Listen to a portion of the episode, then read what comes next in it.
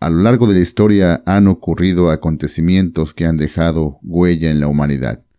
Sucesos que han sido tan terribles que han dejado lugares malditos. En el viaje de hoy iremos a un lugar donde se menciona que podría ser la mismísima puerta al infierno. Descubriremos que la muerte puede ser anunciada por algunos entes. Nos trasladaremos a un sitio marcado por la muerte que dejaron las guerras y veremos cómo los seres de otro mundo nos han visitado y no con buenas intenciones. Esto y más veremos en el episodio de esta semana. Les dejo la cuarta parte de esto que se titula Misterios Relatados.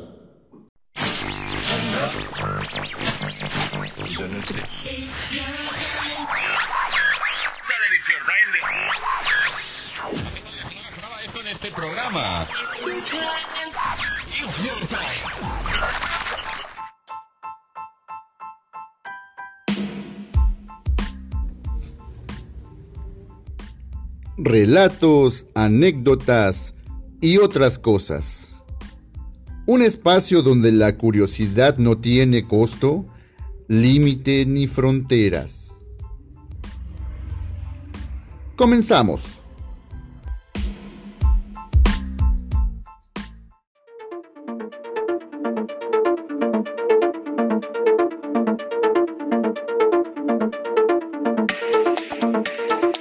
Amigos míos, qué gusto saludarles de nuevo en este el ya décimo tercero episodio de esto que he titulado Relatos, anécdotas y otras cosas. Como cada semana, en este podcast les relataré algunos temas que espero sean de su interés. Acontecimientos históricos de personajes reales o ficticios, uno que otro suceso paranormal, cosas retro o anécdotas, y todo aquello que despierte nuestra curiosidad. Espero que este contenido lo vayamos creando juntos, yo investigando y ustedes con sus comentarios de los temas que nos apasionan. Antes de que comience con los relatos de esta semana, quisiera agradecer a toda la comunidad que me sigue apoyando dando like a los videos, compartiendo, suscribiéndose, escuchando el contenido, en fin, siguiendo mi trabajo. Créanme que eso me alienta a seguir en esto que hago y que me gusta mucho y que claro, es para ustedes. Es un verdadero placer saber que les gusta lo que hago y que les son interesantes todos estos temas que les voy platicando.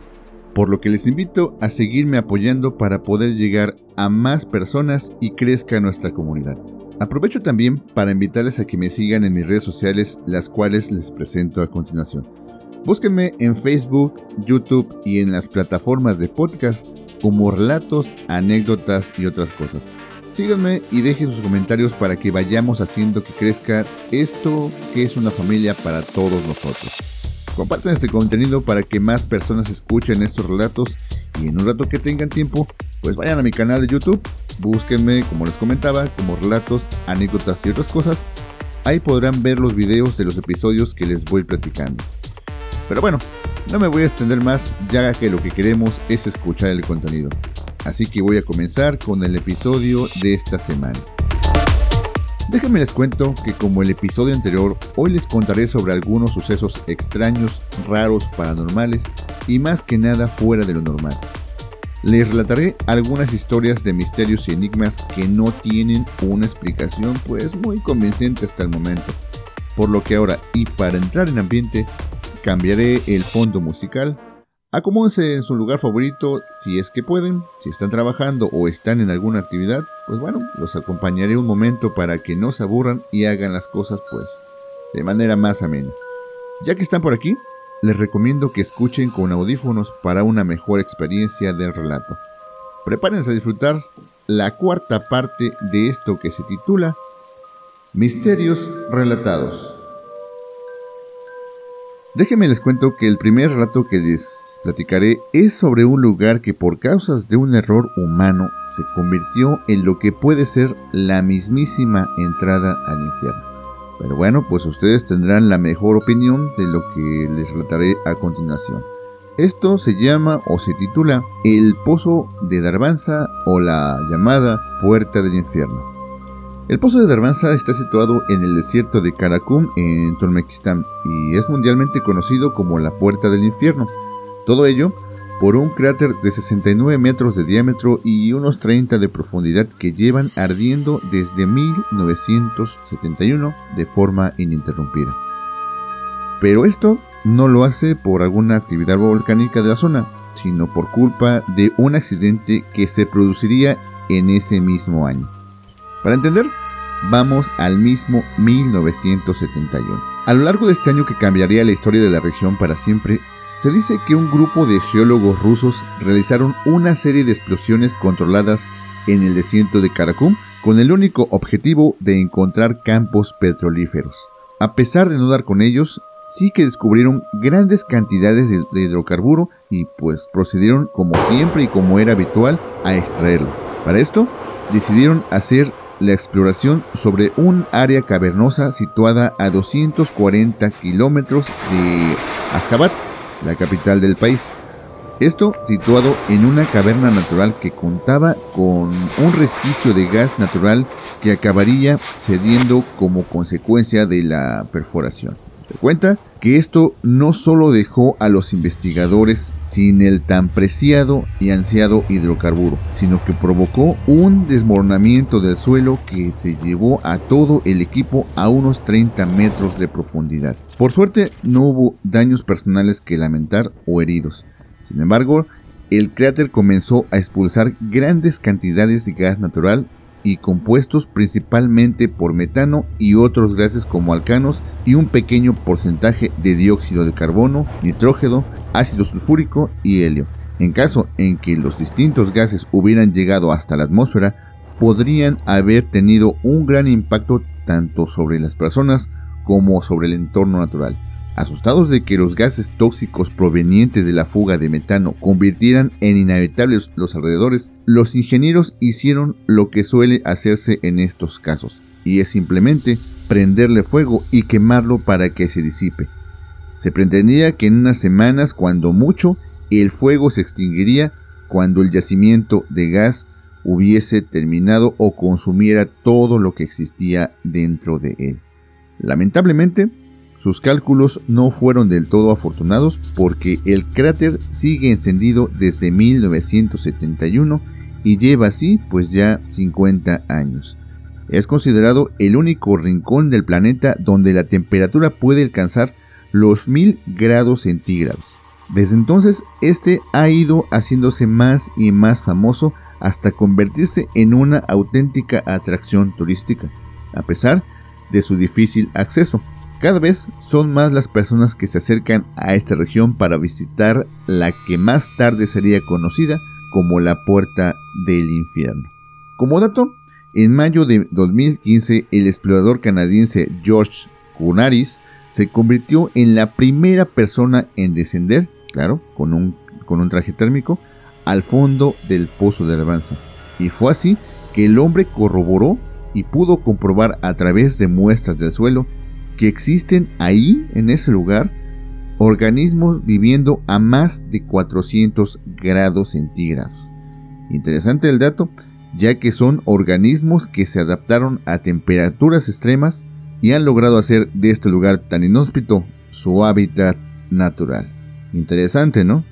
Continuando con nuestros misterios relatados, les contaré sobre un ser de la mitología irlandesa, que a pesar de su carácter mitológico, no deja de tener un lado real. Les contaré sobre la llamada Banshee o mensajeras celtas de la muerte. En la mitología irlandesa son pocas las figuras con el atractivo, pues en este caso de las Banshee. Y esto a pesar de que poseen un gran folclore lleno de relatos y seres sobrenaturales.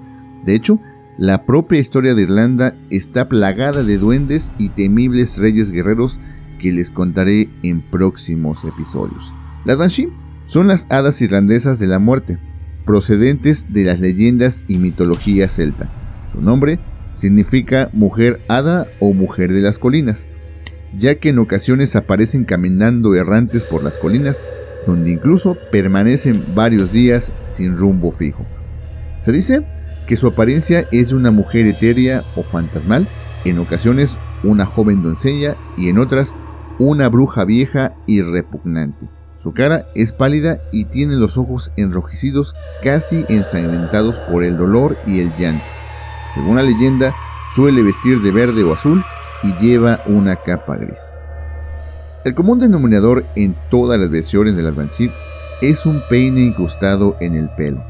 Por eso, algunos irlandeses creen que encontrar un peine tirado en el suelo es un mal augurio. Estos seres se cuentan que anuncian con su llanto y su grito que la muerte está cerca. Su canto es estridente y aterrador. Otras veces es un sollozo horrible que hiela la sangre y que solo puede escuchar la persona que va a morir. Lo más raro de esto es que se supone que esto sucede especialmente para las cinco familias más prominentes de Irlanda, los O'Neill, los O'Brien, los O'Connell, los Cavanagh y los O'Grady. A través de múltiples generaciones, estas familias se mezclaron y eventualmente llegaron a creer que las Banshee evolucionaron para ocultarse entre las familias irlandesas. Fenómenos como la inmigración no los frenaron, pues se dice que los espíritus viajan por el mundo para estar pues con estas familias. Ahora bien, se cuenta que el origen preciso de las Banshee no se conoce. Se sabe de ellas desde el comienzo del siglo VIII. En esa época, una tradición irlandesa dictaba que las mujeres deberían lamentarse por el fallecimiento de un soldado o guerrero con una canción triste. A cambio, estas plañideras recibían pues algo de alcohol, sin embargo, la iglesia consideraba que este negocio contradecía los designios de Dios, por lo que estas mujeres recibieron el castigo de convertirse para siempre en lo que ahora conocemos como las Banshee. Otra creencia popular en Irlanda es que el origen de ese grito supersticioso es la inofensiva lechuza. En la antigüedad, cuando una fuerza invasora atacaba, los enemigos eran alertados por el penetrante chillido de la lechuza, que levantaba vuelo sobre los campos de batalla. A diferencia de otros seres, los avistamientos de la Banshee son inusuales. La leyenda dice que si llegas a ver una o crees que has visto una, inmediatamente se desvanecerá en medio de una espesa niebla y la única señal de que estuvo allí es el estruendo que provoca su aleteo. Aunque su figura está íntimamente vinculada a su aterrador grito, los irlandeses no consideran que son directamente responsables por la muerte de quien las escucha. De hecho, en la Edad Media se creía que las Banshee servían como protectoras de aquellos individuos nobles o puros de corazón si la muerte llegaba a reclamarlos. Curiosamente, uno de los episodios más famosos protagonizados por una Banshee sucedió a una persona pues no irlandesa.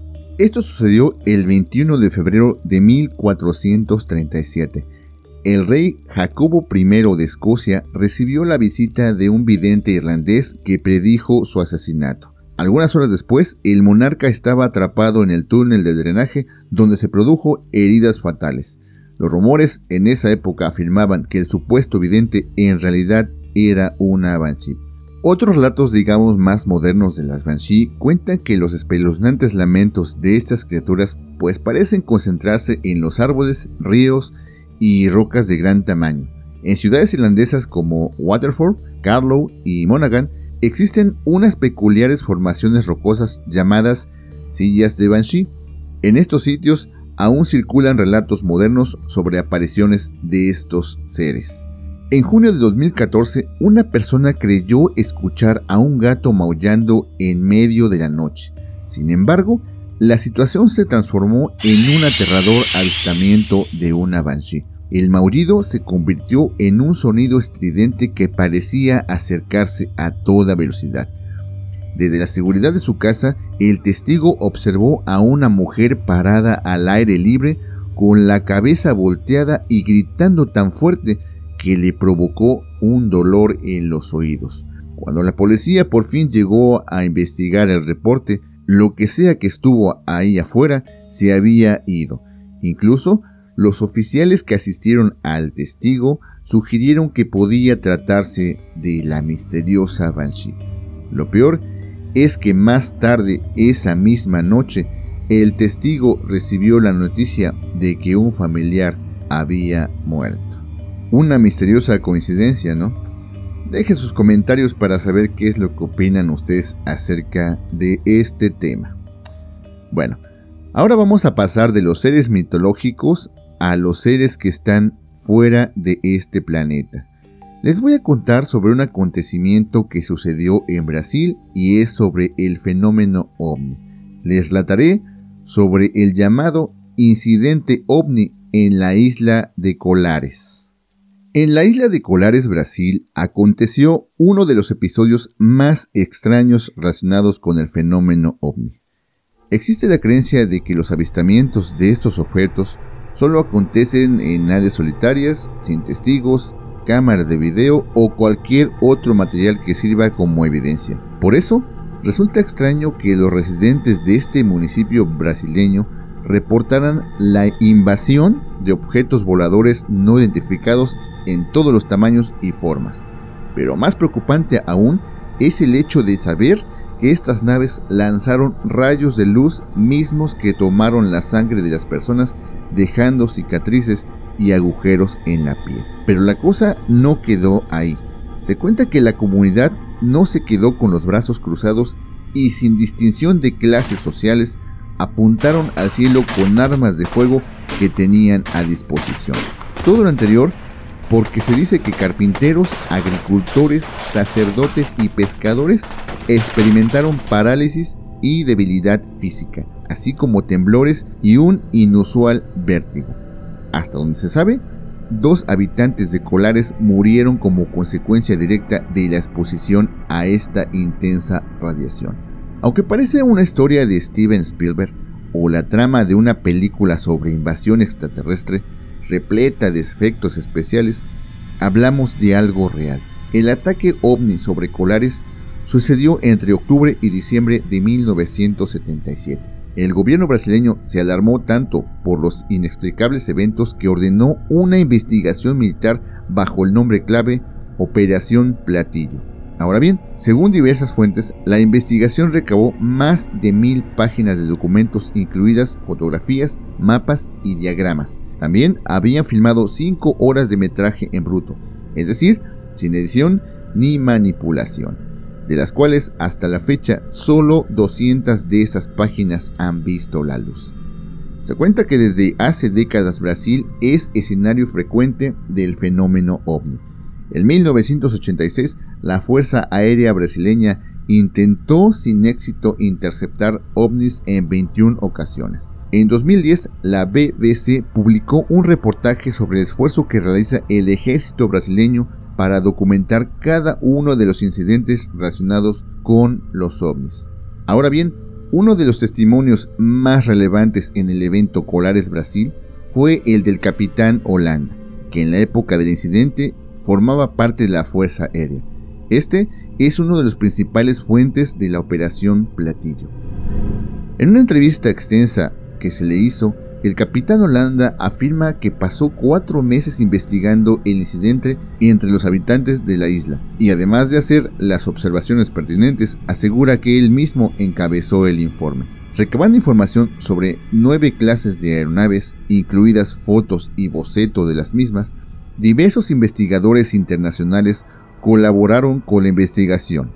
Eventualmente adquirieron la capacidad de predecir los movimientos de los ovnis al rastrear las zonas geográficas como si hicieran una encuesta. Algunas de estas naves volaban en completo silencio mientras otras emitían un ligero zumbido similar al de un aire acondicionado. La parte más inquietante que documentó la investigación es el robo de sangre y las heridas en las víctimas. Las heridas tenían las características de haber sido producidas por una intensa succión, generalmente apareciendo en brazos y pecho. Los ovnis atacaban como respuestas a las acciones agresivas de los humanos, por lo que el capitán Holanda recomendó no tomar acciones violentas al enfrentarse con una de estas naves. Sin embargo, se cuenta que tres meses después de la entrevista, vecinos de Holanda lo encontraron muerto en el interior de su domicilio. La versión oficial, como siempre, fue que se suicidó. Y como siempre, este caso quedó incompleto y sin más evidencia que las experiencias propias de la gente. Como siempre, en estos temas, todo se trató de ocultar. ¿Ustedes qué piensan? Hago una pausa para invitarlos a que chequen todo mi contenido, ya sea en las plataformas de podcast o en mi canal de YouTube. Ahí podrán ver los videos relacionados a este y todos los temas que les he relatado. Déjenme su like, unos cuantos comentarios y sobre todo suscríbanse para que no se pierdan nada de lo que vaya subiendo. Recuerden activar la campanita de notificaciones para que no se pierdan nada y estén al pendiente cada que yo suba un video. Ya que recuerden que este contenido lo hacemos todos. Siguiendo con nuestros relatos y ya por último, les contaré sobre otro lugar misterioso y que a través de los años se ha vuelto más y más enigmático por todos los acontecimientos sucedidos en él y que no se han podido explicar. Les contaré sobre Miasnoibor, la misteriosa zona anómala de la Segunda Guerra Mundial. Este valle pantanoso está ubicado a unos 30 kilómetros de Novborog, ciudad de Rusia, y es una de las zonas vinculadas a la Segunda Guerra Mundial con más anomalías en todo el mundo. En este sitio murieron muchos soldados del segundo ejército soviético de guardias, varias divisiones alemanas de Wehrmacht de la División Azul de España y otras tropas durante la ofensiva soviética en Liuban en 1942. Se cuenta que fueron tantos los muertos que incluso en nuestros días en el campo se encuentran numerosos restos sin sepultar. Ahora bien, vamos a hablar de los fenómenos inexplicables de este lugar. Hace algunos años grupos independientes realizaban excavaciones en este sitio donde acontecieron batallas de la Segunda Guerra Mundial. Los denominados arqueólogos negros estuvieron activos durante un buen tiempo buscando toda clase de trofeos de guerra. Sin embargo, ocasionalmente sus incursiones eran perturbadas por fenómenos inusuales. Los bosques de Miesnoy Bor son místicos y aterradores. Tan pronto como te quedas solo en el lugar, este empieza a hacer sonidos. Entre ellos, y con toda claridad, se pueden escuchar los gritos de ¡Hurra! como si las almas inquietas de los combatientes fallecidos aún estuvieran en batalla. Otro relato cuenta que uno de los llamados arqueólogos negros, cuyo nombre es Alexei, solía excavar en las inmediaciones de un bosque próximo a Briansk, donde se instaló el Frente Ruso en 1942 y 1943, el cual también contó una historia bastante inquietante. Lo que les voy a relatar a continuación lo haré como si yo fuera el investigador, pues para que se genere una mejor experiencia. Y dice así, excavábamos en la zona y encontramos los cuerpos de 11 soldados alemanes y 6 rusos. Cuatro de los cadáveres alemanes pertenecían a soldados de Wehrmacht, resguardados en las trincheras. Al cortar unos troncos encontramos botas alemanas descompuestas con huesos sobresaliendo. Después, y con mucho cuidado, extrajimos los restos de cuatro personas. En ese momento ya oscurecía por lo que dejamos los huesos en las trincheras y nos dirigimos al campamento a 200 metros de distancia. Aquella noche sucedió algo extraño.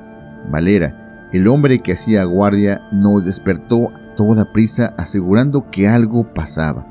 Nos levantamos guardando silencio y escuchamos con atención. Eran conversaciones en alemán, cantos y risas.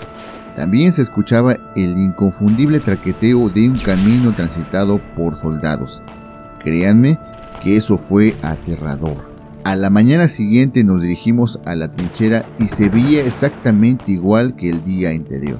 Sin embargo, al avanzar un poco más, observamos zanjas de tanques.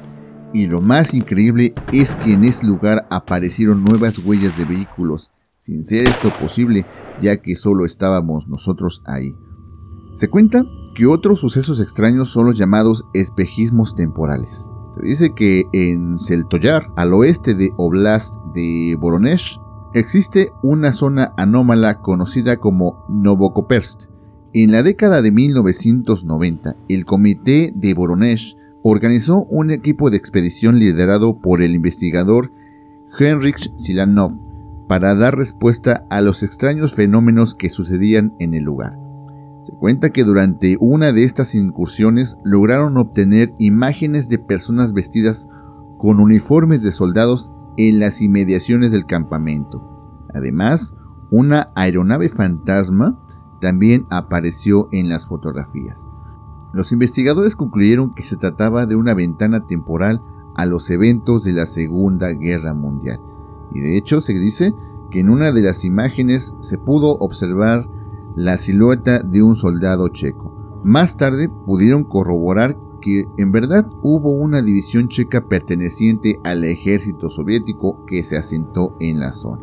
Según Silanov, estas imágenes eran espejismos cronológicos producidos por campos de memoria vinculados a eventos traumáticos del pasado, o lo que es lo mismo, y como les llaman muchos, energías de personas y sucesos que se quedaron arraigados en el lugar. Otro acontecimiento es una hoguera flotante en el aire. En 1997, un grupo de seis individuos incursionó en Lubán, una zona cerca del lugar. En este sitio pantanoso se encontraban las ruinas del monasterio Makarjevsky, destruido durante la Segunda Guerra Mundial. Mientras el grupo se aproximaba a las ruinas, a la distancia se distinguía lo que parecían llamas de una hoguera, y se llevaron tremenda sorpresa al descubrir que aquella hoguera estaba suspendida en el aire. Cuando finalmente llegaron a las ruinas, la hoguera simplemente se desvaneció.